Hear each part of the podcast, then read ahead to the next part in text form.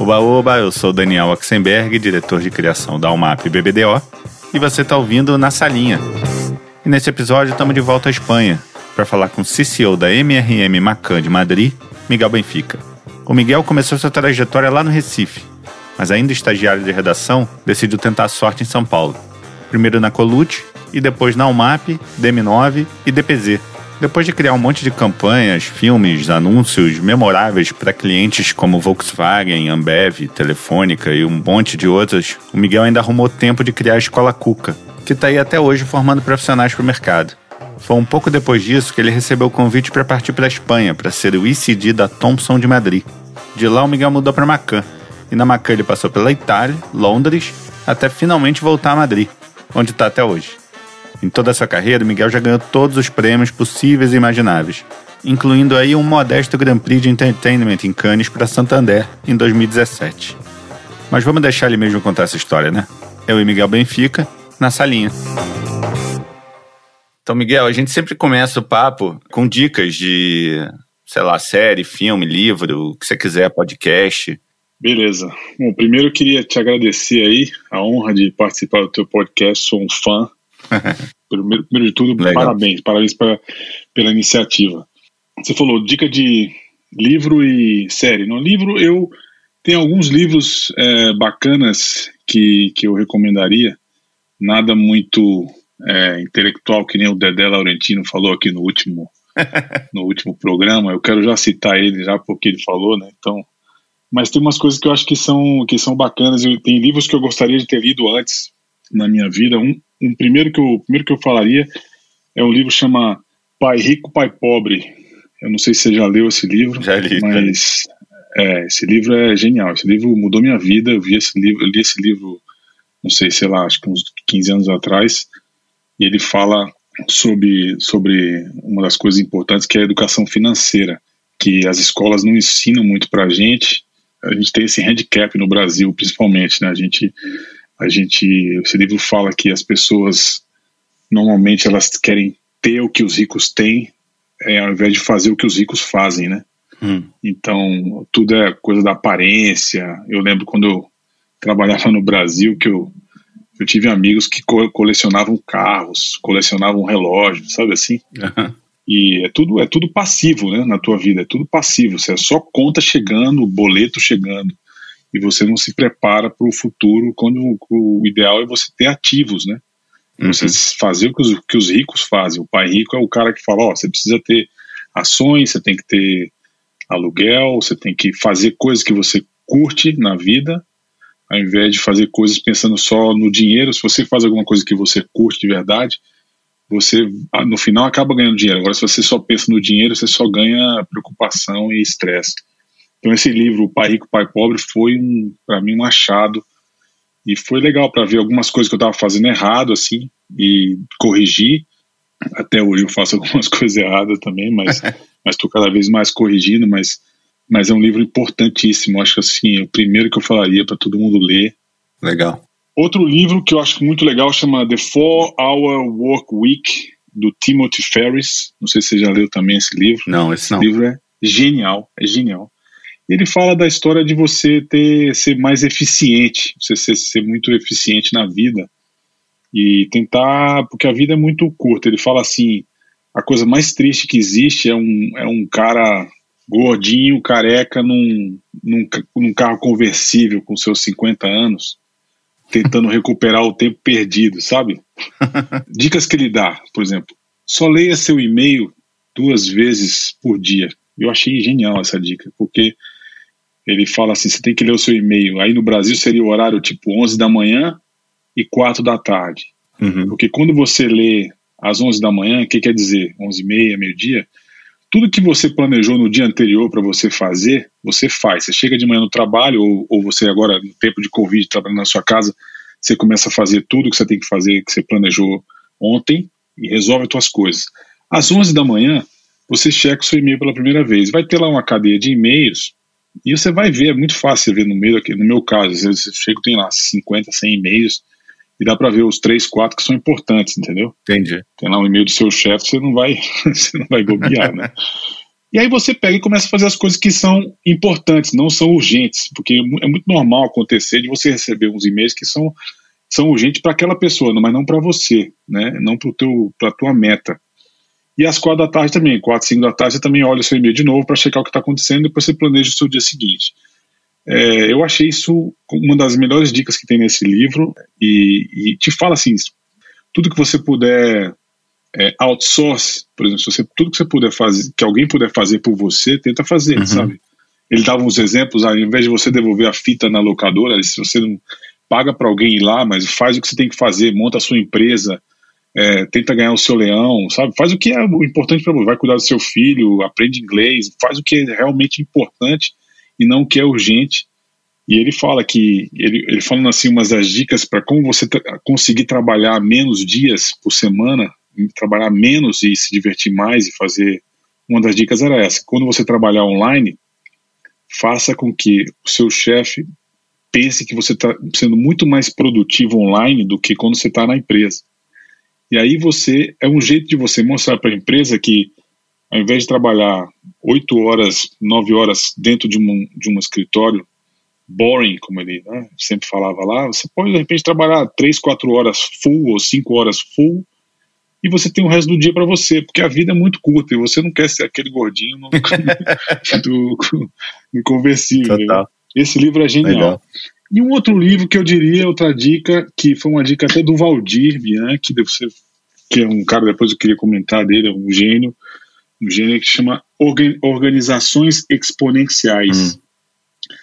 Esse livro, cara, é uma coisa de louco, assim, é um livro que fala esse movimento da transformação de, é, digital que está acontecendo no mundo, e agora todo mundo está falando isso, que não é que o Covid é, mudou o mundo, não, o Covid só acelerou muitas coisas que já estavam aí rolando, tipo e-commerce, é, uhum. porra, a, a, presença, a chegada do IA, a mudança que vai ter em, todos, em todo o business, as cidades vão mudar inteira, a, a, mobilidade, né, coisa do elétrico, como é que surgiu a Netflix, que, sabe, tem, tem umas coisas assim, por exemplo, Angry, Angry Birds. Angry Birds é um videogame que é, é, a, é a ideia número 53 da empresa. Fizeram 52 até chegar no Angry Birds. Tem umas, é um livro assim que tem uma quantidade de informação e o livro já está antigo, mas ele foi escrito cinco anos atrás. Organizações Exponenciais é um livro para quem está querendo entender o que está rolando agora e o que vai rolar nos próximos meses e anos, é importantíssimo ler esse livro. Dica do Valdir Bianchi, um grande gênio, é, que eu recomendo. Série, assim, eu, se eu tivesse que dar uma dica de uma série que eu adorei, assim, foi Breaking Bad, eu, eu fiquei louco. É, tem uma outra série também que eu adorei, chama Losers, que está na Netflix também, é muito legal, uhum. porque a gente, a gente tem uma cultura do winner, né, e, e essa é uma é uma que fala dos losers e é muito bem escrita, muito legal. Tem uma outra também muito boa da HBO, chama, chama Years and Years, que é, é parece que você está vivendo uma coisa que parece que vai acontecer tudo que está rolando lá. e de filme, você perguntou de filme, eu, eu sou um cara que eu gosto de rever muito os filmes que eu gosto.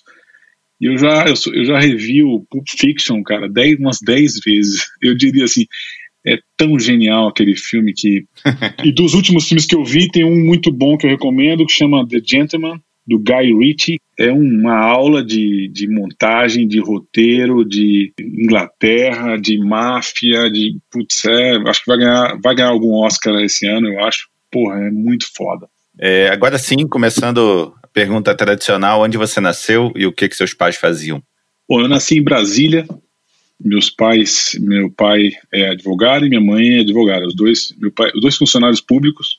Depois eu me mudei para Recife. Eu sempre digo que eu sou brasileiro, é, brasiliense, mas naturalizado pernambucano. e de onde veio o interesse em publicidade? Minha mãe, minha mãe, quando meu pai e minha mãe se separaram, uma, uma das dicas que ela me deu foi muito legal. Eu tinha muita saudade do meu pai, morava em Brasília, e ela falou assim: Olha, você escreve uma carta para ele. Eu falei, mas mãe, eu não sei escrever carta. Ele falou assim: não, faz o seguinte, finge que você está conversando com ele, é como se você estivesse batendo um papo com ele.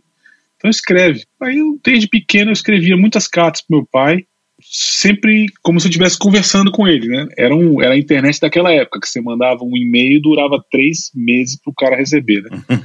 Mas era muito, eu fico imaginando a felicidade dele em Recife recebendo essas cartas, aquela letra de garrancho e tal, mas eu conversando com ele. Então eu tive muita facilidade sempre, porque desde pequeno eu achei muito legal e, e era muito fácil assim, porque eu aprendi muito cedo, né? E aí quando eu fui escolher o vestibular, eu fui por, por eliminação, tipo, não quero ser engenheiro, não quero ser médico, não quero ser nada disso. Então, jornalismo foi uma coisa que sobrou ali. Falei, pô, de repente pode ser legal. E aí é, eu entrei em jornalismo em agosto, e aí depois de seis meses que eu estava lá, eu já estava, já dei a sorte de trabalhar num jornal. Entrei como revisor na Folha de lá, que é a Folha de Pernambuco. Imagina, os caras contrataram um cara de 19 anos para ser o revisor de todo o jornal, para você ver o nível do jornal, né?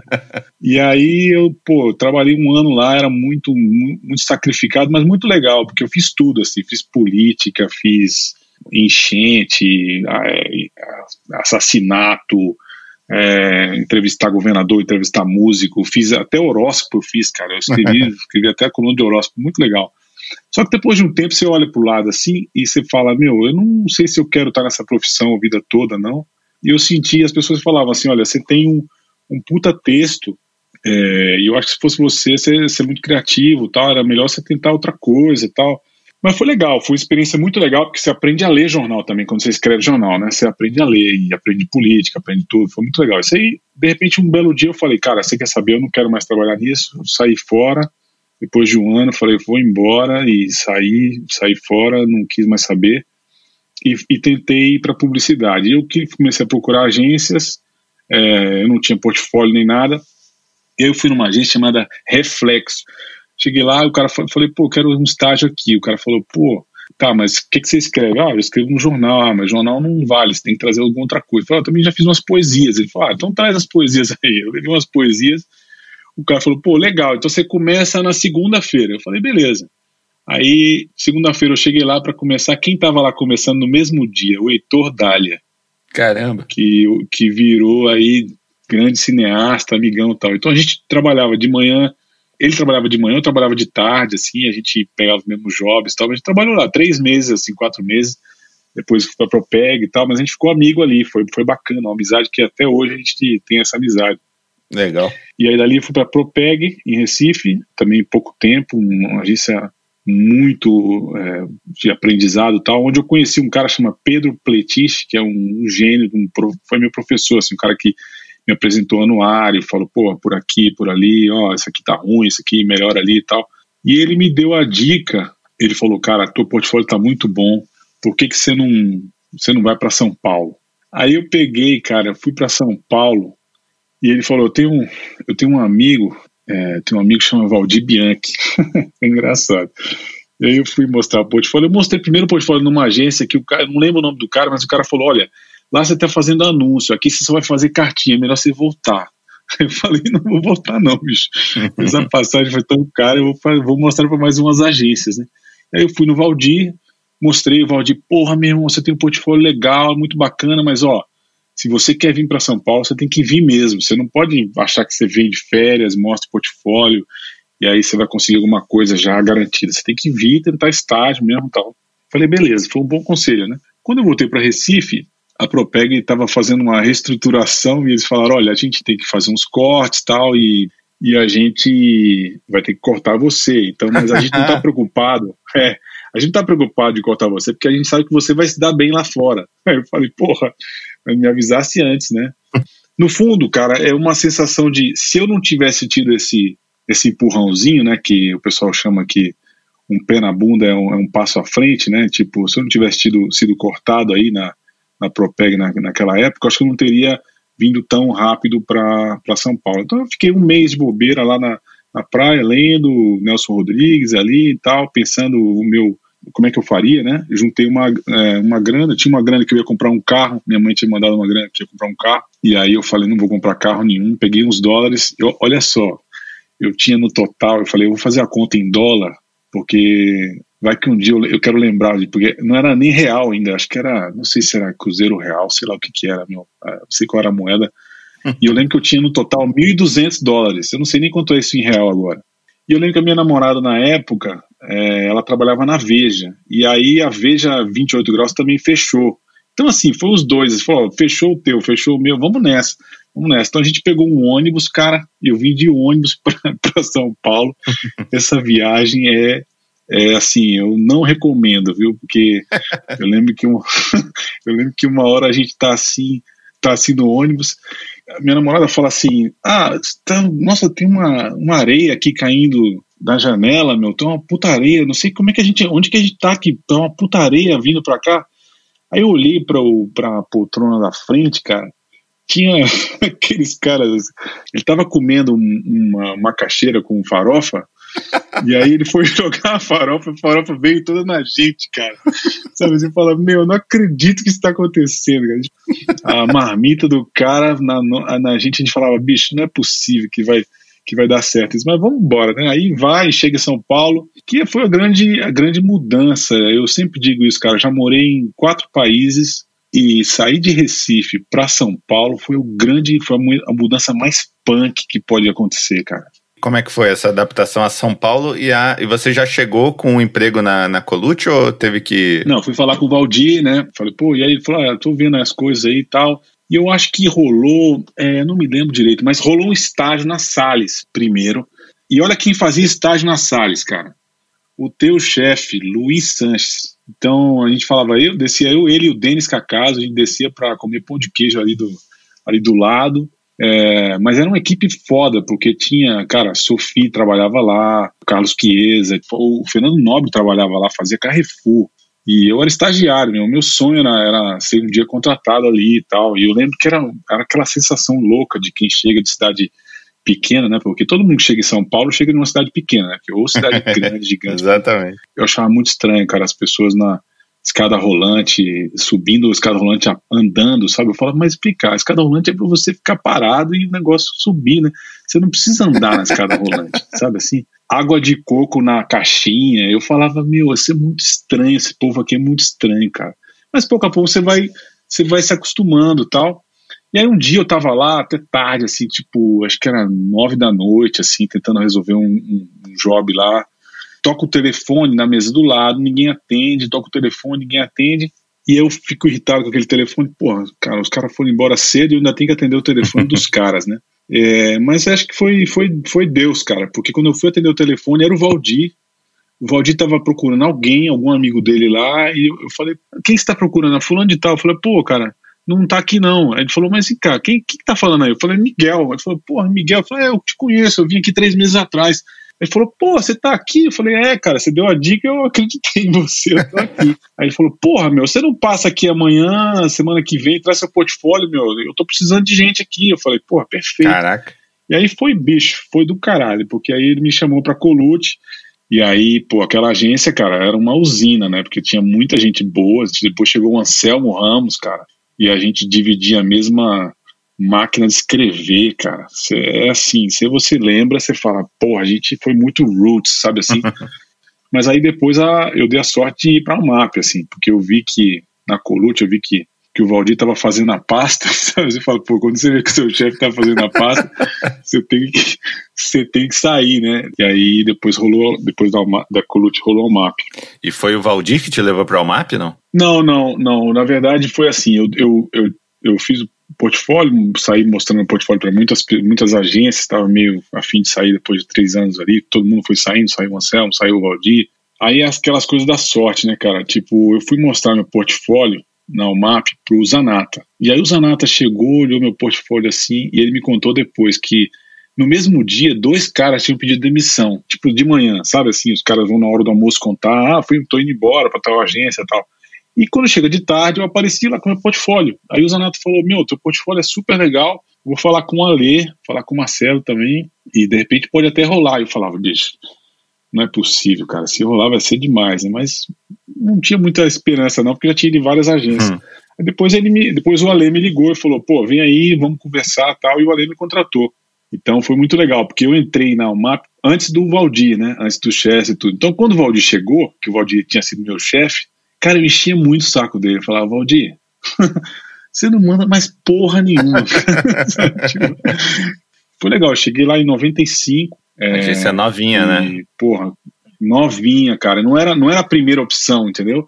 a primeira opção não era o MAP, porque tinha, porra, a DM9 tava bombando, tinha muita agência bombando na época, a, DM, a UMAP era uma agência que ia se construir, mas, pô, com aqueles dois caras, com o Marcelo e o, e o Alê, aquilo ia seguir, era certeza que ia dar certo. Só que a gente não, eu não conhecia muita galera que tava dentro, assim, foi, eu dei muita sorte, cara, porque eu entrei, cara, o que tinha ali era só nome de avenida, assim, sabe, só Cássio Zanata, aí fui chegando, Valdir, chegou o Chester, chegou o Eugênio, puta professorzão, Marcelo, depois saiu o Ale, ficou o Marcelo, Marcelo, porra, quem trabalha com o Marcelo, meu, sabe, né, cara, uhum. que você aprende ali, foi a melhor escola aqui, acho que uma das melhores escolas que a, que a propaganda mundial teve, né, cara, muita uhum. sorte. Você lembra, pode ser da Colute também, desde esse seu começo em São Paulo, é, imagino que chegar, imagino não, que eu também passei por isso, eu vim do Rio, é, mas chegar de outra cidade, num mercado como São Paulo, tão forte, assim, tão competitivo, bate uma insegurança, bate uma vontade de se provar ali para o mercado, ter algum destaque no mercado. Você lembra qual foi o primeiro trabalho que você fez que te deu uma certa segurança, assim, te fez respirar aliviado, falou, pô, acho que eu consigo me dar bem aqui? Olha, o primeiro eu diria que é difícil lembrar, assim, mas era muito satisfatório quando você porque a, o crivo maior era passar pelo Ale e o, Marcelo, né, no começo, depois o Marcelo. Então, quando eu consegui aprovar uma campanha com eles, eu já era, porra, já era uma alegria, cara. Eu falava, porra, soltava fogos. Uhum. Eu lembro de uma, o primeiro, o primeiro prêmio abril, nem lembro qual era o, como era o anúncio, mas o um, primeiro prêmio abril que eu fiz, eu tive a ideia durante o ônibus, porque eu ia de ônibus para agência, cara. Eu era um dos poucos que ia de ônibus para agência. E eu tinha uma hora e meia de ônibus, então no ônibus eu ficava criando, cara. Mas um dos que me, um dos das coisas que me marcou foi que tinha um folheto, é, tinha que fazer um folheto para caminhões Volkswagen. Então é tipo, porra, você tá do lado, tem o Eugênio, o cara olha pro Eugênio e fala, não, esse cara não vai fazer, né? Aí você olha o Aragão, esse cara aqui também não. O outro aí vai usar nata. Não, não, então vai caindo a bolinha, vai caindo ali quando você vê aquela bola de neve chega para o Miguel, né? Então, pô, então faz aí, bicho. E aí, e pô, eu fazia com o maior prazer, eu falava assim, cara, meu duplo era o, era o Cezinha, né? Eu falei, vou fazer bem visual, porque de repente essa capa desse folheto a gente consegue fazer um pôster, alguma coisa assim, vai que o Marcelão gosta, cara, isso aí a gente manda pra Cannes. Mas assim, cara, quem ia acreditar que um folheto de caminhões Volkswagen tinha alguma chance em Cannes, né? Depois, porra, isso ganhou um prata em Cannes, é, entrou no anuário, hum. foi muito legal, foi, foi um negócio muito bacana, sabe? Tipo, aquela coisa do que os poetas falam, né? é, não sabendo que era impossível, ele foi lá e fez, né? Uhum. Isso foi legal porque tirou um peso também, porque é, é aquela sensação, assim, você olha para todas as mesas, cara, todo mundo tinha leão, todo mundo já tinha ganho. Porra, tava lá Luizinho, Thales, Valdir, Chester, Anderi, Luiz, todo mundo ganhando pra caralho, leão, e você ali só falando, pô, parabéns, é, parabéns, legal essa ideia. Pô, legal um caralho, eu quero ganhar o meu leão, né? E aí, quando eu ganhei o meu, deu aquele puta alívio, assim, foi muito legal, assim.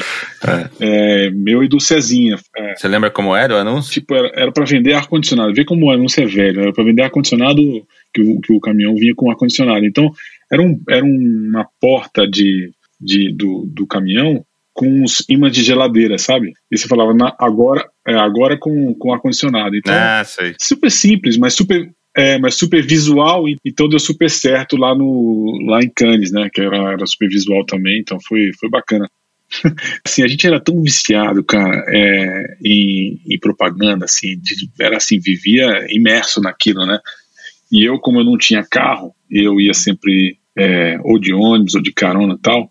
Às vezes a galera falava, bom, eu te dou uma carona aí e tal. E aí eu lembro de chegar pro Robertinho e falar assim, não, não entra nessa rua aqui não, que ela é página dupla. Ao invés de ser mão dupla, cara, era ridículo. Eu falava, meu, como é que pode? Depois que eu falei, é que eu percebi, sabe, falava do, do nível de, do tanto que a gente tava focado, né, cara? Era, eu era muito, muito Só rato de. É, é. E os caras me sacaneavam muito. Quando eu comprei meu primeiro carro, teve uma história bacana também ali. Era um Fiesta branco. Então, um belo dia os caras me chamam pra. Vamos, vamos almoçar tal. E o Robertinho veio comigo. E aí eu não vi, cara, que de repente os caras no. As pessoas na rua acenavam para mim. E eu falava, por que as pessoas estão acenando para mim? Pô, mas legal, as pessoas são, então, finalmente são simpáticas aqui em São Paulo. Né? Quando eu paro no, no estacionamento, cara, que eu vejo os caras tinham colocado um daqueles negócios de táxi, sabe, em cima assim, era como se eu fosse um taxista, meu. Foi genial, cara. Eu não conseguia parar de rir, cara. Que esse era um ambiente que tinha na UMAP que era muito, muito saudável, assim, muito divertido, cara era uma coisa assim de muita amizade, muito tanto que os caras que trabalharam lá naquela época, a grande maioria deles são amigos meus a, até hoje, assim, gente que, porra, que virou amigo de família mesmo, assim, sabe? gente que eu considero meus irmãos, assim, sabe? É demais. Assim.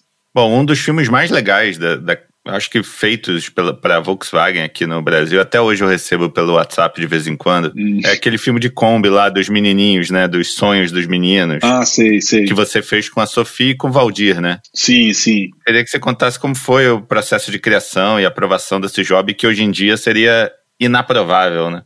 Inaprovável, inaprovável. você vê o filme, é, não tem menor chance. Não, foi. É, aquele, aquele filme é um exemplo, cara, do, do da é, camaradagem que existia na agência, tá, também do, do, do, jeito legal de, de, de, dirigir a criação do Marcelo, que, que foi muito legal, um puta aprendizado para mim também para a gente. Foi muito legal. A gente tava, nós estávamos assim os três na criando aquele job e eu não lembro muito bem como saiu a ideia, mas eu acho que essa ideia veio mais pelo Valdir, assim, sabe? O Valdir é uma, é como eu te falei, é uma usina, o cara é muito foda. E a gente foi dando aquela arrumada, porque o Valdir ele, ele solta, sei lá, 10 ideias por segundo, assim, então a gente tem que ir dando, dando aquela. ok, beleza, beleza, sabe? Tipo, é, que ele é muito louco, cara, mas é um louco muito do bem, né? E muito foda. Então eu acho que saiu dele ali, mas aí estavam os três, aquela conversa, nós três ali, batendo papo tal, saiu aquela ideia. E a gente mostrou pro Valdir, mostrou pro Marcelo, junto com outras ideias. E tinha uma outra ideia que era um que era um, uma ideia mais normal, assim, que o cliente comprou a ideia mais normal.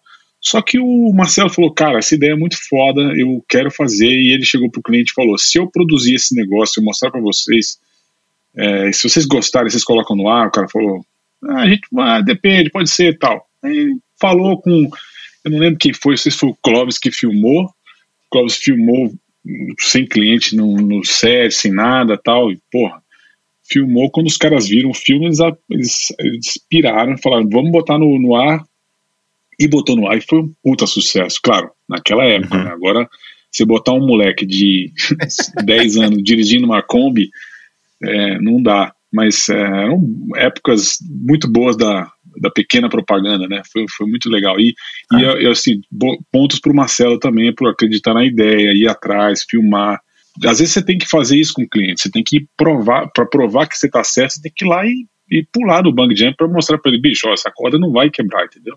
Sempre antes de conversar com, com alguém, eu dou uma fuçada em anuários antigos, em sites, tento relembrar os trabalhos dessa pessoa que não dá para lembrar de tudo. Hum. E aí, vou, relembrando a sua trajetória, tem um filme muito legal de Gradiente, que eu lembrei Ganhou Leão, tem anuário também, que é da Yang. E também vendo a sua trajetória, você nunca trabalhou na Yang. É, Como é que é a história desse filme? tricky, tricky questions. É aquele filme dos LEDs, do, do prédio, que a pessoa liga o, liga o som gradiente e aí o, as janelas, as varandas vão acendendo como se fosse um LED do som, reclamando do vizinho. Sei, sei. Não, é, sei, é verdade. Meu nome não tá lá e, e é muito legal, legal você perguntar isso, porque tem um reconhecimento, assim, mesmo meu nome não estando lá, todo mundo sabe que o filme partiu de mim e, de, e do pessoal que estava comigo ali, né? A história é, é uma história que foi triste na época, mas agora eu já meio já desencanei, porque a vida a vida a vida é muito legal, ela vai vai dando umas lições na gente assim muito legais e nas outras pessoas também, né?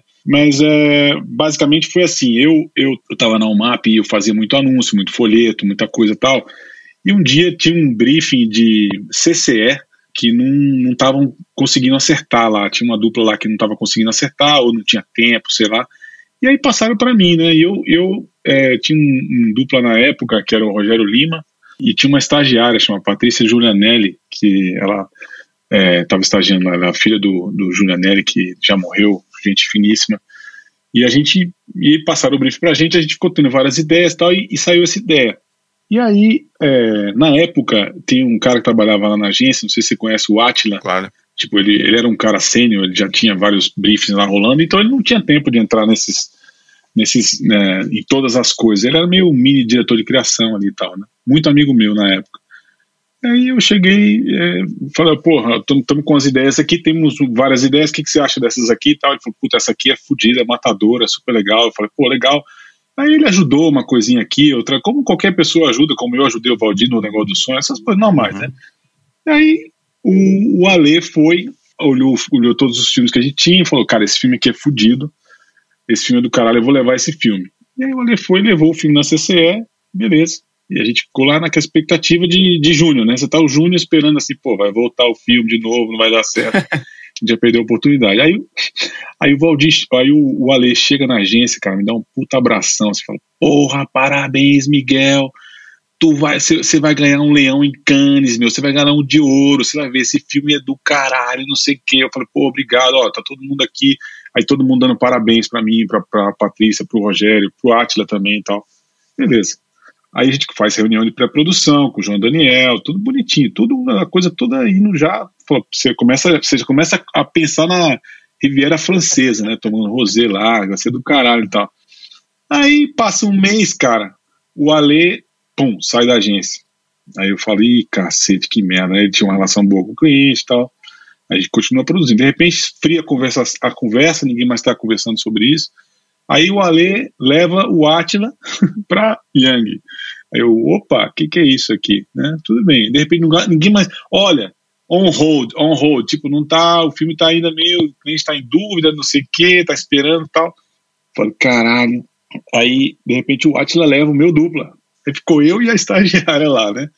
Aí um dia o Atila liga para mim e fala assim: pô, tem uma coisa aqui, cara, você não vai gostar muito. Eu falei: que que não vai? Que que não. Falou: ó, é lembra aquele filme lá, tal? Eu falei, pô, lembro do caralho. Eu falei, então, eu tô apresentando aqui para Gradiente. Eu falei, pô, não tem problema, cara. Apresenta aí, quanto, qual é a, se, se não vai rolar mesmo com o CCE, não tem problema nenhum. Se você botar o filme, é, se você conseguir aprovar, é, seria lindo, porque esse filme ganha com certeza. Só botar meu nome lá e tamo, tá, tudo, tá tudo certo. Pô, como assim botar teu nome lá? eu falei, você tá louco? Você tá louco, bicho? Você tá maluco? Não, como assim, cara? Porra, você sabe, né, cara? Porra, não tem, não tem menor jeito. Entre Yang e Almar vai ter confusão. Eu falei, foda-se que vai ter confusão. Meu nome tem que estar tá lá. Ou então não tem, tem filme, você esquece. Não, não, como assim? Não. Aí começa a discussão, né? Todo mundo na agência começa a ouvir a conversa. Eu falo, ó, oh, bicho, você tá louco. Se você não botar meu nome, o bicho vai pegar para você. Não, não, não. Então vamos conversar. Falei, vamos conversar quando você quiser tal. Aí, cara, na minha ingenuidade, eu falo, vamos, vamos encontrar. A gente foi encontrar no shopping Guatemi.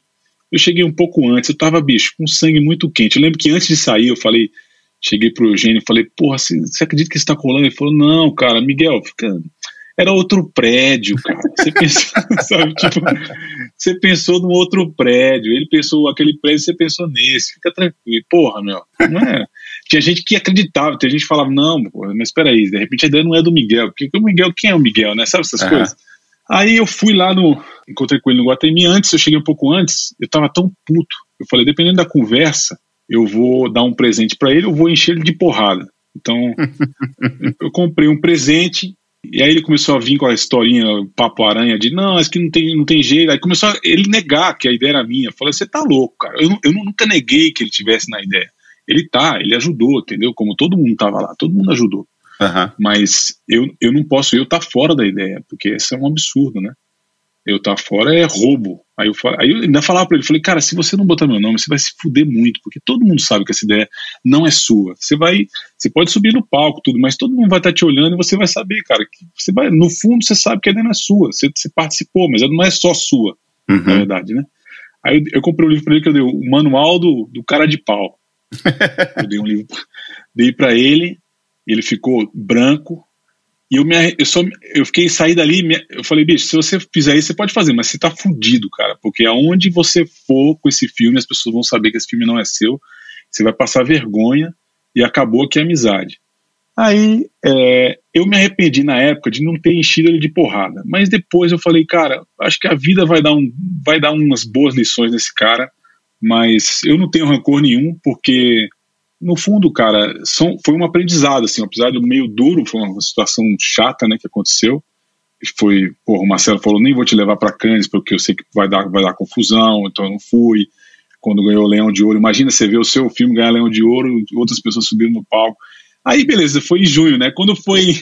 Aí teve uma cena que foi engraçada. Eu fiquei muito triste, fiquei triste pra caralho, porque, tipo, eu perdi uma ingenuidade, assim, sabe? De, de aquela coisa bonita que você, porra, tá num ambiente super, super bacana e vem alguém te faz uma, faz uma dessa. Uhum. Aí, quando chegou em é, dezembro do mesmo ano, tinha Profissionais do Ano. E aí, o filme que você mencionou aí, o filme do, da Volkswagen, Os Sonhos, também estava concorrendo. E aí, cara, foi a coisa mais louca, porque o filme, o filme da, hum. da Volkswagen também ganhou Profissionais do Ano. Então, eles falaram assim, pela primeira vez houve um empate dos filmes é, de, de Profissionais do Ano, os ganhadores. Então, ganha Volkswagen e Gradiente. Então, eu tirei uma foto, se você buscar lá no Propaganda e Marketing, na foto eu estou fazendo o sinal da vitória dos dois assim.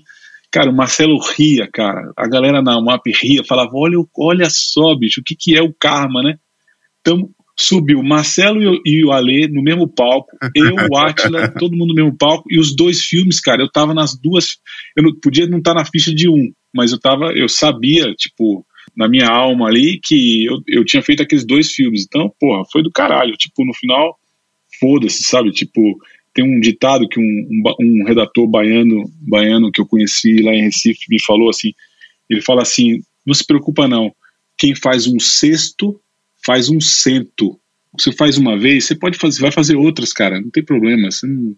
E, e, e, graças a Deus é, eu tive sorte outras vezes de conseguir fazer outras coisas, uhum. Outros projetos legais também, e não fiquei necessitando aquele leão de ouro ali que que foi doloroso, cara, porque eu demorei para subir de novo naquele palco ali. Porra, meu cacete. Seguindo a sua carreira, sua próxima parada, o que, que atraiu você para trocar a Almap, que estava bombando, pela DM9, que também estava bombando, né? Mas era o momento mais da Almap, né, ali? É, a Almap era assim, cara. A Almap era, era uma escola maravilhosa, uma universidade, era, um, era uma Ferrari, assim, assim tudo dava certo cara, quando começou a ganhar, tipo, quando eu cheguei primeiro ano, a UMAP não ganhou nenhum leão, o segundo ano já ganhou um montão, depois aí foi ganhando leão, leão, a gente foi agência do ano, fala, porra, que do cacete, sabe? Você fala, agência do ano com 12 leões, sabe assim, coisa que é impossível hoje em dia. Uhum. E, e, pô, aprendi bastante tal, fui crescendo ali dentro, o Marcelo dando puta apoio e tal. E aí, quando você começa a ganhar, sei lá, muito prêmio, fazer trabalho legal, coisas relevantes, aí você começa a ter uma proposta aqui ou outra, tal. Eu fui, comecei a negar uma, negar outra, tal. A DM9 tinha me chamado um ano antes, e eu fiquei na dúvida, porque você sabe, você, você sempre tinha. Todo mundo que nunca trabalhou com Nizam fica naquela dúvida, putz, cara, como é que vai ser trabalhar com Nizam, né?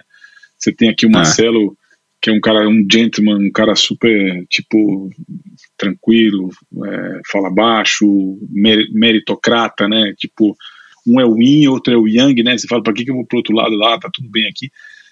Mas eu sempre, mas eu sempre tive essa sensação de, de, de sair da zona de conforto também não, não é ruim, não, entendeu? E aí, primeiro rolou uma proposta, eu neguei, aí um ano depois a agência me chamou de novo. Quando me chamou de novo, eu já tinha, já não estava, o, o Nizam já não estava lá. E eu falei, pô, a agência mudou, tal, ali tá, eu sentia que tinha oportunidade e também pensava, pô, vai ser bom também é, mudar de áreas um pouco, porque aqui na, aqui eu, eu senti que eu tinha batido um pouco no teto, assim, porque se eu olhava para o lado só tinha gênio, né? Tipo Eugênio, Peralta, Zanata, Sophie, Dedé, Chester, só tinha tudo nome de que virou dono de agência ou virou CCO e tal.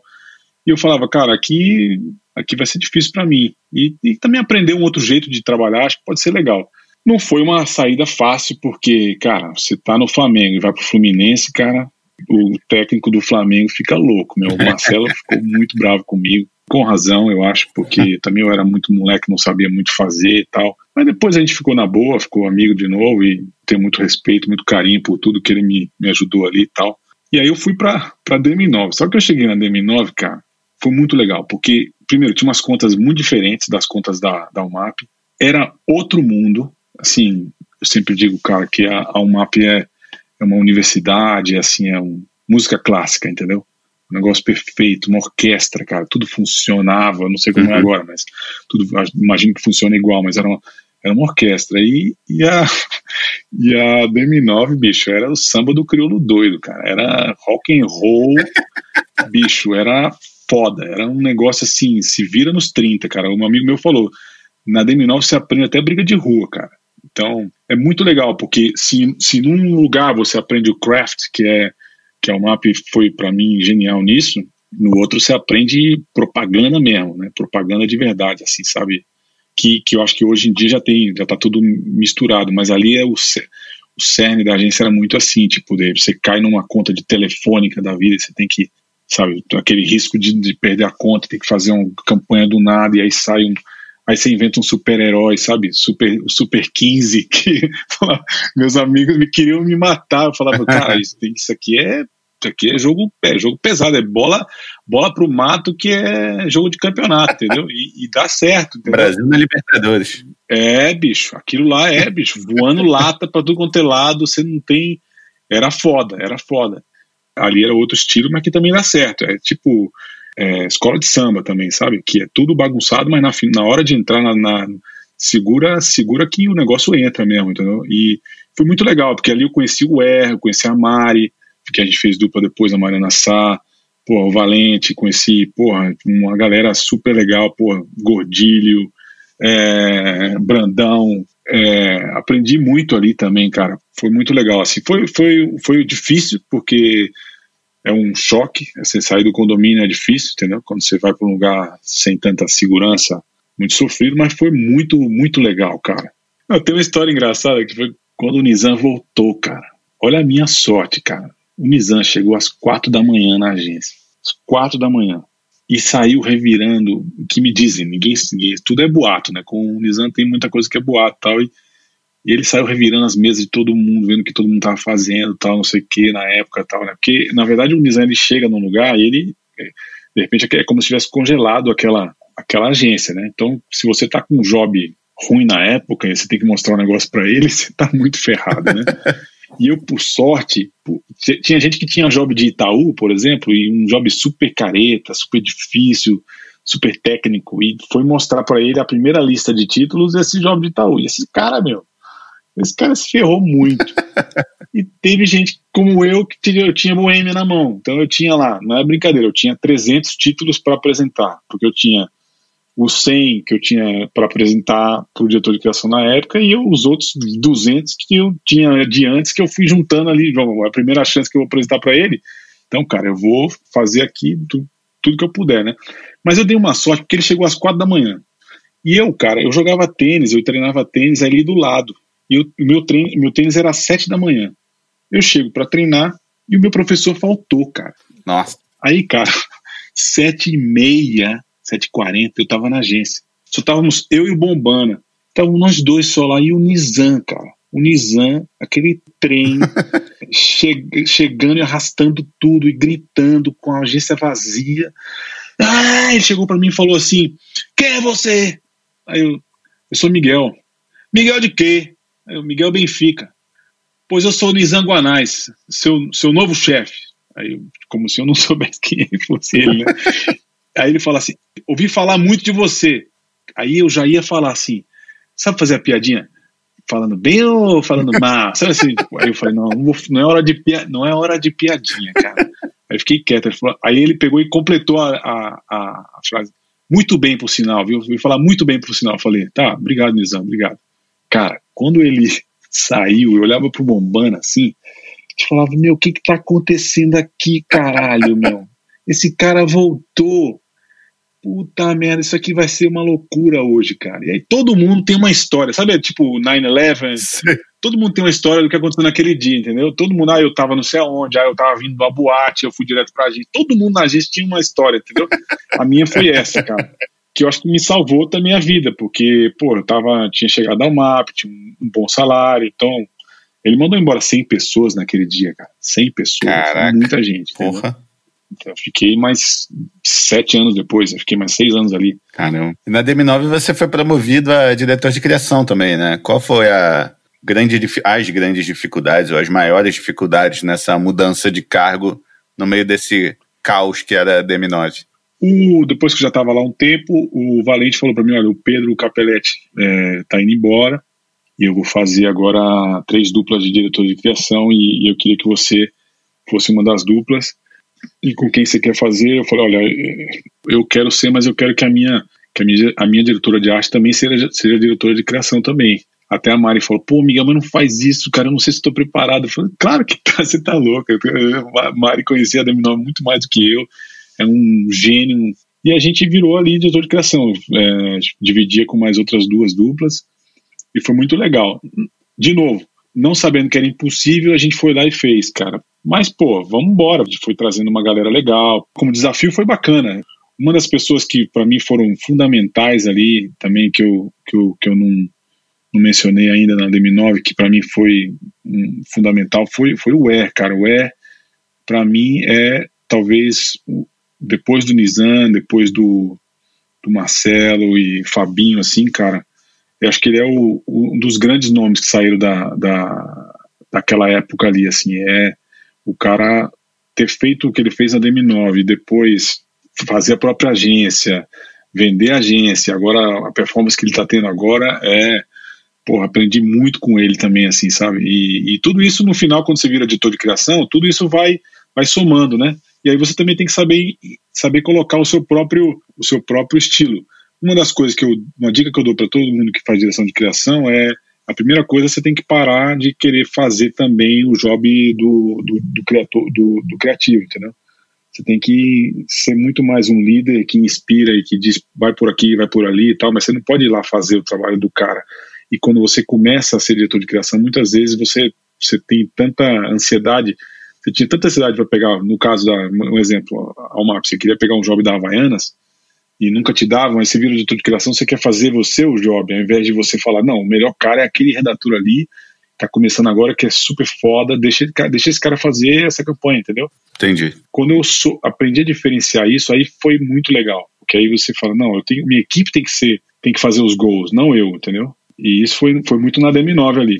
2008 foi um ano bem decisivo, assim, da, na sua vida, né? Um divisor de águas ali na sua vida. Parece que tudo aconteceu ali naquele Nossa, ano. É. Você mudou da DM9 para DPZ, você fundou a, a, escola Cuca e você saiu do Brasil, tudo ao mesmo tempo. É, foi, foi muito louco, assim, é, de novo, assim, eu eu tava na DM9 e eu já estava meio desanimado, assim, é, e eu lembro que a DM9, como tinha essa coisa meio, é uma coisa, você tinha que ser muito hábil politicamente, eu tinha muitos amigos ali, e eu descobri que eu, que eu tava numa lista para ser meio mandado embora, né? E aí hum. eu fui perguntar, fui perguntar lá pro Valente, falei, cara, é verdade que tá, eu tô nessa lista? Falou, puta, infelizmente é verdade, cara, a gente precisa fazer umas reestruturações aqui e tal, e, e seu nome tá aí, é uma pena, mas acho que vai, vai ter que rolar isso. Aí eu falei, puta, cara, como é que eu faço? Eu falei, então você, deixa eu pensar como é que a gente faz e tal. E eu liguei pra três amigos ou quatro amigos, cara. Eu, um foi mais ou menos, não me deu muita, muita ajuda nem nada. A outra foi a Fefa, que foi demais, cara. E liguei para o Marquinho Versolato, que seria meu duplo. E eu, a Fefa falou assim: Olha, eu tô aqui na Espanha e eu vou fazer agora um pitch para conta da Magnum. Você não quer vir para cá e passar aqui um mês comigo? Eu falei: Porra, tô dentro, cara. Eu falei: Valente, é, eu, eu vou sair de férias, mas eu não volto. Tipo, você me manda embora e eu vou nessa. E eu vou fazer isso, é, e aí depois você comunica pra galera. Ele falou: não, beleza, cara, você foi sempre legal com a gente, a gente faz assim. E eu liguei pro Marquinho Versolato, e o Versolato falou assim: eu falei, cara, tá rolando isso. Ele falou, porra, cara, eu, tô, eu também tô saindo da UMAP. Eu falei, puta, é verdade. Ele falou, é, eu tô saindo, tô indo, pra onde você tá indo? Tô indo pra DPZ. Eu falei, pô, genial. Então, pô, se quiser, ele falou, cara, vamos junto lá, vamos junto. Eu falei, cara, vamos nessa. É, só que você acha o quê? Eu vou primeiro trabalhar contigo ou primeiro vou lá para Espanha? Não, não, vai primeiro para Espanha, cara. Depois eu chego lá, depois você vem. Eu falei, beleza. Aí, tipo, imagina, numa segunda-feira não tinha nada, na terça eu falo com o Valente, na quinta eu já estava falando com a FEFA e no, na, sei lá, no, no, cinco dias depois eu já estava aqui em Madrid fazendo o pitch mundial de Magnum com a FEFA e o Fernando Vega Olmos, que aí para mim foi o grande divisor de águas, cara, porque eu trabalhei uhum. um mês com ele, outro jeito de trabalhar, nada a ver com o estilo brasileiro de ter que fazer o filme, tem que fazer o, o anúnciozinho, não, é como é que é, qual é a ideia primeiro, como é que a gente pega essa big idea e faz, e faz ela virar alguma coisa grande mais para frente, como é que essa ideia vai funcionar na China, como é que vai funcionar em, outros lugares, e é o Fernando Vega Olmos, porra, um gênio, cara. Tipo, um cara que olha, olha a publicidade brasileira e fala, legal, mas, pô, também sou foda. É, tipo, sabe, é o Maradona falando, pô, vocês são bons, mas, cara, eu também já ganhei mundial, entendeu? Então, a gente ganhou o pitch, eu adorei a experiência, falei, cara, eu quero isso para mim e quero também isso para minha família, quero morar um tempo fora. Isso foi a primeira coisa. Quando eu fui para DPZ, o Marquinhos falou, eu quero que você venha como diretor de criação. Eu falei, não, cara, eu quero ir como redator. Por quê? Eu quero ter uma vida de DPZ, cara. Eu quero sair às seis da tarde.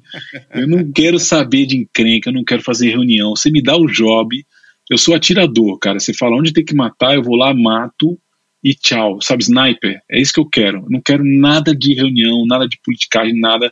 Eu tava meio, tipo, agonia, já meio afim de, de mudar minha, minha vida mesmo. E eu, eu tinha lido Pai Rico, Pai Pobre, que é o livro que eu falei no começo da coisa. Eu falei, cara, eu quero montar um, um business alguma coisa que seja um, um plano B para mim, um ativo, alguma coisa que me dê uma grana, mas ao mesmo tempo que possa também me ajudar a ajudar as pessoas, cara, porque essa profissão foi tão legal comigo, tá me dando tanta coisa, graças, graças ao MAP eu conheci a minha mulher, graças a, a, aos prêmios que eu ganhei, as coisas que eu, que eu fiz, as pessoas que eu, eu tenho um montão de amigo legal, eu conheci o mundo todo e, porra, consegui comprar minha casa, sabe, tudo isso é, eu devo a essa profissão, devo a São Paulo, uma cidade que é muito difícil, mas que me deu muita coisa. Então, eu sou muito grato e eu falei, pô, eu quero ajudar a galera. Eu vi que eu vi que tinha muita gente que já tinha passado coisas parecidas com o que eu passei de, de ter que vir de ônibus de sabe do Mato Grosso e tal e ou de Belém onde que for sabe e tentar carreira em São Paulo e eu falo pô como é que eu faço para ajudar essa galera sabe eu vou ajudar e minha uma das coisas assim minha avó foi professora também minha avó falava isso assim, Miguel, o melhor jeito de, de pagar alguma coisa é você ajudar a pessoa de volta, né? Falei, então vou ajudar essa, essa minha profissão e, e criei esse curso. A gente criou a Cuca, que é o nome da minha cachorrinha, que já morreu e tal, mas é, a gente criou. Eu contratei uma pessoa para trabalhar comigo seis meses, eu encontrava com ela no Starbucks e tal. Falei, vou lançar a Cuca. Eu já estava com essa ideia antes da DM9, ainda na DM9. Aí lancei a escola, tipo, é muito legal, cara. Você ter o seu próprio business, você aprende também a ser, pô, você vira cliente, tem que fazer propaganda do seu próprio negócio, como é que você lança, como é que você consegue cliente, como é que você, como é que você consegue é, manter o seu business, onde vai ser a location tal. Aí, cara, quando eu tava em julho, que eu ia montar, a, a escola ia abrir, ela abriu 18 de agosto, é, dia 18 de agosto, é, 18 de 8 de 2008. Em julho já começaram a me chamar daqui da Espanha. Ah, foi até a FEFA que me, me indicou, botou meu nome lá também. É, eu é, e mais dois outros criativos do Brasil e mais três da Espanha. E aí eu falei, pô, eu tô aqui na DPZ, eu vou lançar a escola. Lancei a escola, a escola começou a dar certo. A gente começou a ver que estava dando super certo, as pessoas estavam indo super bem. A, a DPZ, trabalhar com o Marquinhos foi demais, pô, conhecer o Zaragoza, conhecer o Petit, pô, foi demais, foi muito legal, uma experiência muito legal e muito leve, assim, de trabalhar bem num lugar legal, sabe? Uhum. Com amigos tal. Bom, aí me chamaram para Espanha e eu falei, ó, eu posso ir, mas eu tenho que ir só em novembro, porque eu quero pelo menos entregar a primeira turma de, da Cuca.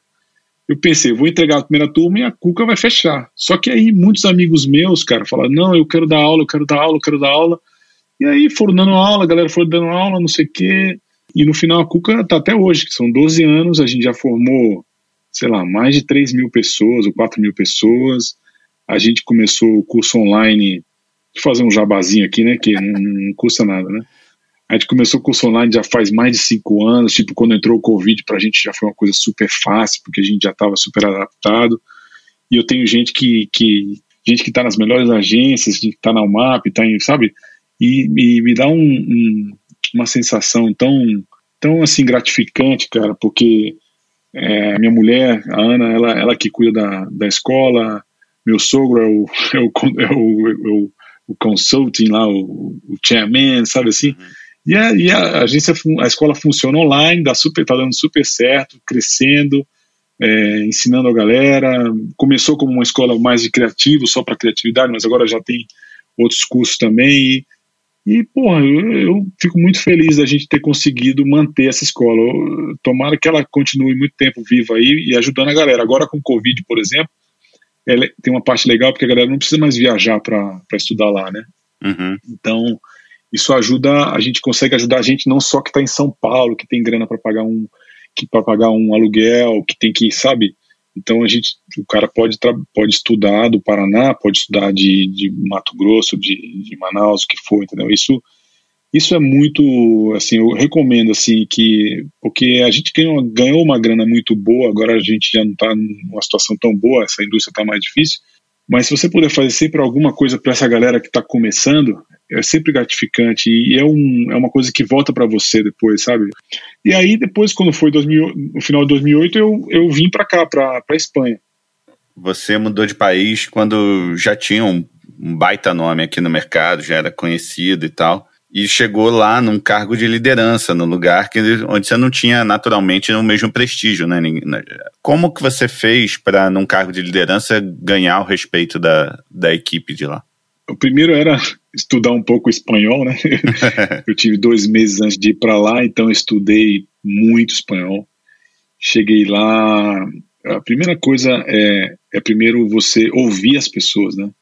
Quando você chega em qualquer agência, eu acho que o truque que eu tenho usado em todas as agências que eu entrei é ouvir a equipe, ver o portfólio de todo mundo, conversar com os clientes e tal, para você poder entender muito do, das entrelinhas do que cada pessoa te conta, do que é a verdade mesmo e tal, e não ficar, não ser aquele cara que, que, que quer impor a tua cultura é, num outro país, porque isso é um erro que muita gente que muda de país ou muda de agência comete e que num, pouco a pouco você vai vendo que não dá certo. Por exemplo, te dou um exemplo é simples. Eu chegava 9 horas na, na, na DM9, 9 e meia, por aí e tal. Aqui na Espanha, cara, eu chegava, deixava meu filho na escola, chegava, sei lá, 8 e meia, 9 horas. Quando chegava 15 para as 10, a, a mulher da limpeza me pedia para sair da minha sala porque ela ia limpar a sala. Quer dizer, porque a, porque a, galera chega às 11, 10 e meia, 11 horas, entendeu? É outra, outra cultura, só que eles saem às duas da tarde para almoçar. Eles têm outro fuso horário. Então, se eu ficava. Não adianta eu ficar querendo que o cara, a galera chegue cedo, porque, bicho, eu vou ser o chato brasileiro que vai ficar lá sozinho. Uma semana eles vão fazer isso, na semana seguinte eles não vão fazer. Então, você tem que se adaptar um pouco à cultura e também ser humilde de falar, bicho, primeiro eu tenho que aprender também, né? Como é que funciona esse país aqui, não é? E eu falei, ó, vamos fazer umas coisas que, que a gente vai, pouco a pouco, é, criar um, uma cultura dentro da agência de, do, de que eu aprendi nas agências que eu trabalhei, de meritocracia. Tipo, eu quero ver ideia de todo mundo, não me interessa se você é estagiário, você é diretor de criação, CCO, você vai ter que ralar, meu. E pouco a pouco a gente vai ver o que acontece. E aí devagarzinho é, as pessoas vão vendo que aquele cara que chegou vai, vai de verdade fazer as mudanças. Eu, eu cheguei, tem um, tem um parênteses, eu cheguei numa segunda-feira aqui, na sexta começou a crise mundial, cara, 2008. é, eu não podia mandar ninguém embora e eu não podia contratar ninguém. Então eu tive que pegar a mesma equipe e fazer dessa equipe uma equipe vencedora. Isso foi um MBA, cara, em gestão, né? Porque você pega a mesma galera que está desestimulada, numa economia que está quebrada e fazer essa galera trabalhar é, focada em criatividade e tentar levantar uma agência não foi simples, entendeu? Mas como, como gestão foi ótimo, para mim foi super legal. E aí é onde a experiência na DM9 principalmente ajudou muito como diretor, diretor de criação, entendeu? Porque quem, quem, quem, quem passa na, na DM9 passa em, em, qualquer lugar. E você não demorou muito para sair da Thompson para Macan. O que, que atraiu você nessa mudança? Ou foi a crise? Na Thompson foi muito legal. Eu fiquei três anos na Thompson e foi um, um ambiente bacana porque ali a gente conseguiu fazer trabalhos muito legais. A gente ganhou prêmios em Cannes com uma equipe super pequena tal.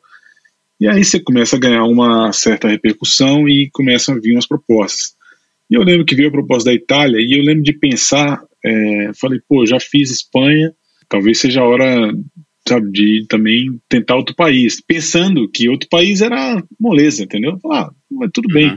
E tinha me oferecido para ser Global Creative Director é, na Macan de, de Nestlé, né? e aí eu falei, pô, vai ser diferente, vai ser uma coisa diferente. Um global role sempre é bom. Eu estou trabalhando em espanhol agora, vai ser legal trabalhar em inglês, então vai ser bacana. Cara, eu não imaginava o difícil que ia ser, cara, porque é, quando você sai de uma coisa que é um, um restaurante, um bistrô, como qualquer agência local, e você vai para um, uma network dessas, é muito difícil. É um outro, é um outro job, é outra, outra coisa.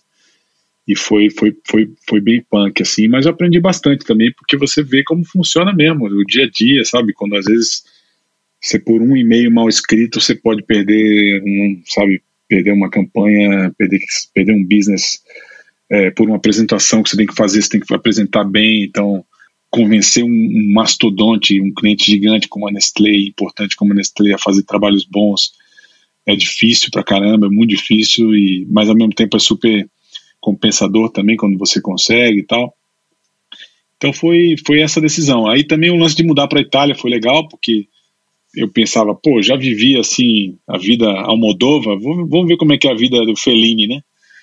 E, e na verdade, cara, é, é maravilhoso, assim, como experiência para tua família, assim, morar em vários países é muito legal. Minha, minha família hoje fala quatro línguas, sabe? Pô, e morar na Itália é não tem preço, assim, sabe? A, a, trabalhar é difícil, é muito difícil, muito é, interesting, como dizem, quando não querem falar mal, é difícil trabalhar na, na Itália, porque a Itália é um país, cara, que ele, se você pensar, se você é um designer foda, onde você quer trabalhar? Na Pininfarina, na Prada, na Gucci, ou você quer trabalhar numa agência de publicidade? entendeu? Você não vai querer, cara. Você quer, você quer desenhar a próxima Ferrari, você quer desenhar a próxima, sabe, é, Moncler, o que seja, entendeu?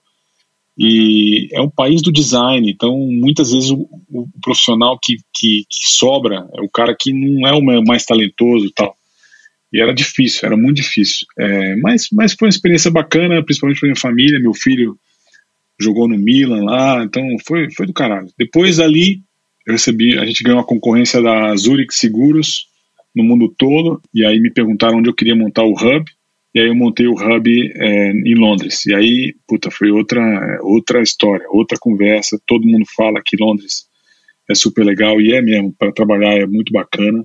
Também é difícil, é, mas eu recomendo trabalhar em inglês, sabe? É, viver aquela cultura super civilizada, sabe?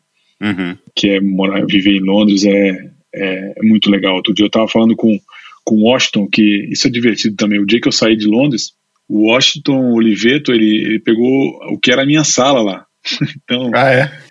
imagina a honra, né? O cara fala, pô, que é esse cara aí?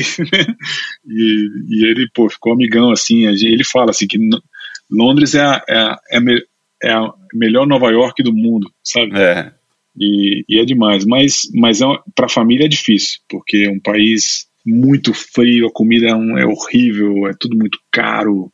Então foi bacana ter voltado dali, voltado para a Espanha agora e continuar a carreira aqui, sabe? Porque é um uhum. país que, que, ao contrário da Itália, que é um país maravilhoso de viver, mas muito difícil de trabalhar, e Londres é um país legal de trabalhar, mas difícil de viver, aqui é legal de viver e legal de trabalhar, entendeu? E é impossível falar do seu período aí na Macan de Madrid sem falar do trabalho de Santander, né, que virou o GP em, de Entertainment em Cannes em 2017, se eu não me engano. Queria que você contasse como é que foi o briefing desse, desse job. O cliente sempre quis um, uma peça de conteúdo ou precisou convencer eles de fazer uma coisa com menos presença de marca, uma coisa mais conceitual, enfim.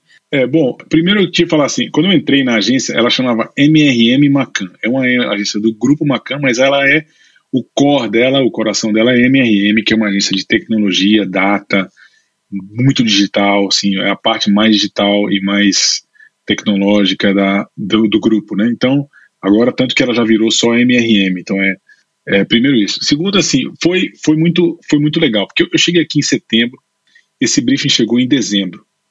E o briefing era: Santander vai lançar um produto, é, uma conta que é uma conta que está direcionada mais para millennials. E aí, como a gente só tinha a parte digital da conta, e a gente até ajudou a trabalhar também, é, a fazer o shape do produto, o formato do produto também, a gente ajudou, isso foi, já foi bacana também, já entrar ali dentro, né? no, no cerne uhum. da, da, da, do projeto, né? E era um produto que, que dizia o seguinte: você, você, você tinha várias vantagens que tinha a ver com, com, essa, com essa coisa que está no livro Organizações Exponenciais que eu falei no início dessa entrevista, que é o lance que agora as pessoas não querem mais ter as coisas, elas querem meio alugar, você, você só, só quer alugar, para você alugar ou, ou do, ter aquele carro durante só um tempo também, também é bacana, você não precisa ter tanta coisa. E então eles estavam focados nisso. Esse era, esse era mais ou menos o briefing. O planner da agência, um planner italiano, ele falou: Cara, tem uma coisa que está rolando agora que é que as pessoas estão dando muito mais valor às experiências que elas estão questionando o valor da, do dinheiro.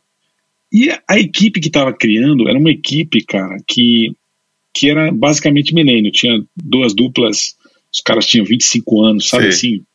Nem, ninguém tem televisão, ninguém nem sabe como, sabe? Tudo Netflix, tudo content pra caramba tal. E um dia um, um dos moleques falou assim: ele falou assim, pô, eu queria fazer um, um, um, um conteúdo que eu tivesse vontade de assistir. Essas duas coisas. Você junta isso com a gente falou assim, vamos fazer um curta-metragem. Chegamos para o cliente e falamos, assim, a gente vai fazer um curta que vai, que vai contar. Era tipo uma, tinha uma sinopse que dizia assim, um curta que vai contar por que, que é melhor você ter experiência do que ter dinheiro. A gente vendeu assim, cara, não tem roteiro, hum. nada. Vendeu a, a vendeu a, a, a, campanha assim. Os caras falaram, pô, legal.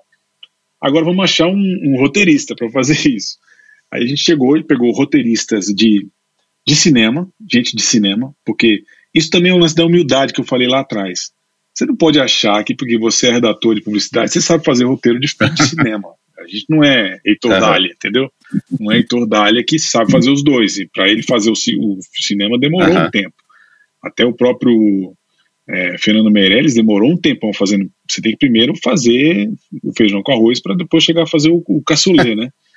Bom, e aí a gente chamou um cara, chamou três caras, fizemos uma concorrência, uma concorrência de três roteiristas, e um dos roteiristas fez um negócio super legal e, e foi super legal com a gente, assim, o cara foi, falou, vamos fazer junto, tal, ele, primeiro roteiro mais ou menos, a gente faz o segundo, vai, vai arrumando, a gente começou a trabalhar junto com ele, ele começou com a, com a primeira ideia e a gente foi melhorando a ideia, melhorando a ideia. E o cliente também, cara, foi, foi demais, porque o cliente entrou na história, tinha pressa, queria fazer a coisa o mais rápido possível, te queria lançar em março. Mira, eu cheguei, eh, Mira, eu já falando Mira, né?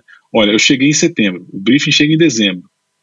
Fevereiro a gente estava começando, a gente estava aprovando a campanha, pré-produção, tivemos seis semanas. Março, abril era o lançamento. E assim, o filme ficou pronto na última data, última, última, último dia antes de enviar para Cannes. E é um filme, eu, eu assim, ó, eu recomendo se vocês quiserem ver, chama Mas Allá del Dinero, depois você coloca aí e tal, ou se você procurar Beyond Money, Santander, é um filme de 17 minutos, 17 minutos e pouco, que só tem, acho que são 10, deve ter 5 segundos de logotipo do cliente. Do, e todo mundo lembra de onde vem essa, essa coisa. Porque assim, um banco falar, falar mal do dinheiro, um banco questionar o dinheiro é, é uma, era uma coisa muito revolucionária, né? Deu um resultado absurdo para o cliente, assim, ele bateu a meta Tipo, em, em, três semanas ele bateu a meta do ano. E, pô, tamo aí felizes, né, cara? Felizes e contentos, como eles dizem aqui, né? Porque para mim foi super legal, porque, pô, subir no palco ali é, de Cannes para pegar um Grand Prix, sabe?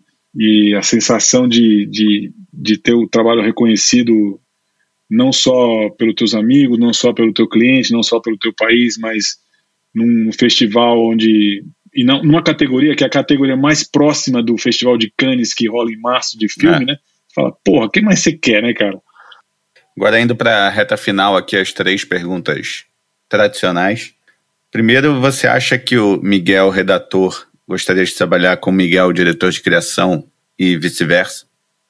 Eu acho que sim, cara. Eu acho que sim, porque o, o Miguel redator era muito é, hungry, né? Era um cara muito afim de de, de fazer trabalho bom, de, de ganhar, de, de e era um cara muito esforçado.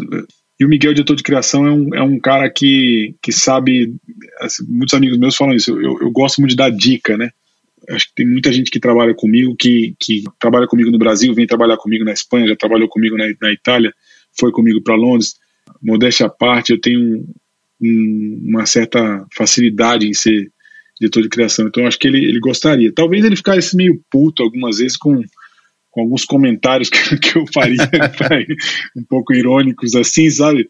Mas, mas eu acho que não, porque eu tive umas escolas boas e acho que ele gostaria, sim. Eu tenho a sensação que ele gostaria em algum porque eu também dou muita liberdade, entendeu? Eu cobro, eu cobro o trabalho. Não quero saber como você, você chegou lá, mas na hora que o, que o pau come, eu quero ver lá o negócio se, se tá rolando mesmo. Todos nós criativos temos alguns trabalhos que viram marcos né, na nossa carreira.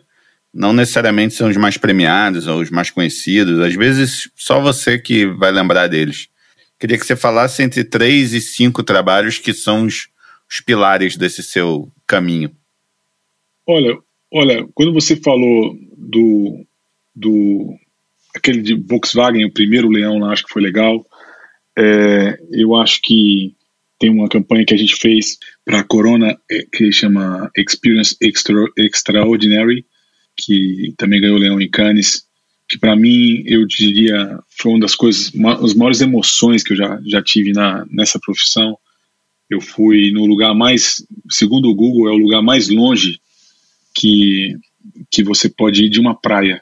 Tá 8 mil, a praia mais perto desse lugar está a 8 mil quilômetros, chama Point of Inaccessibility na China, hum. vai até Xangai. Quando você chega em Xangai, ainda tem que fazer mais cinco horas de avião, depois mais quatro horas de, de carro é, para chegar nesse lugar. É o fim do mundo mesmo. Então eu cheguei lá, menos 12 graus, e a gente pegou, a gente, a gente viu uma, conheceu uma, selecionou uma vilazinha, e a gente pegou sete, sete chineses, e a gente trouxe esses chineses para a praia.